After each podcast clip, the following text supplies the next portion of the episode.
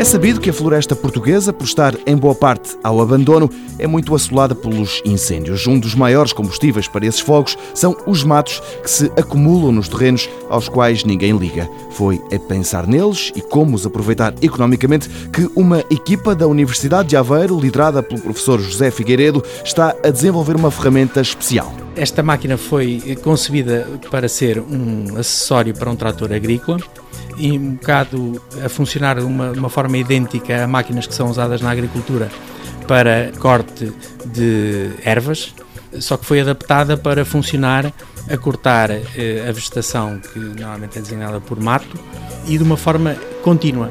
E portanto funciona como um acessório para um trator agrícola que permite eh, mecanizar esta operação de corte e acondicionamento deste material com eh, a perspectiva de uma futura utilização, eventualmente como combustível, mas também na preparação do condicionador de solo, como foi usado no passado. Uma máquina que limpa florestas, corta mato e acondiciona-o para que dele se possam ter ganhos, por exemplo, transformando-o em material para a produção de biofuel, foi uma adaptação de José Figueiredo bem radical. Todo o desenho da máquina é diferente porque pretende cortar em contínuo eh, o mato dentro das plantações florestais.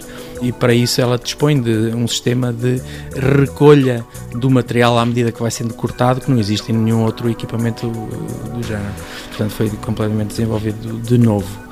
Existem, claro, outras alternativas para eh, funções eh, idênticas de controlar este tipo de vegetação, de mato, mas que ou são para equipamentos de muito maior dimensão, que só podem ser eh, rentabilizados operando em grandes áreas, numa escala muito intensiva, que não é típico das condições da nossa floresta, não é? que predominam as pequenas parcelas, os pequenos proprietários ainda existe uma outra eh, alternativa à disposição dos pequenos proprietários, que é o destroçamento eh, no local desta vegetação do mato, mas essa opção de destroçamento, eh, deixando ficar o material destroçado sobre o solo, não facilita depois então uma valorização posterior. O projeto ainda está em fase de desenvolvimento. Para um avanço posterior, ficam coisas como o enfardamento do mato para que este possa ser transportado.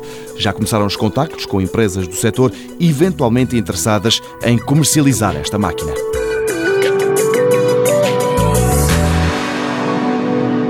Mundo Novo, um programa do Concurso Nacional de Inovação BSTSF.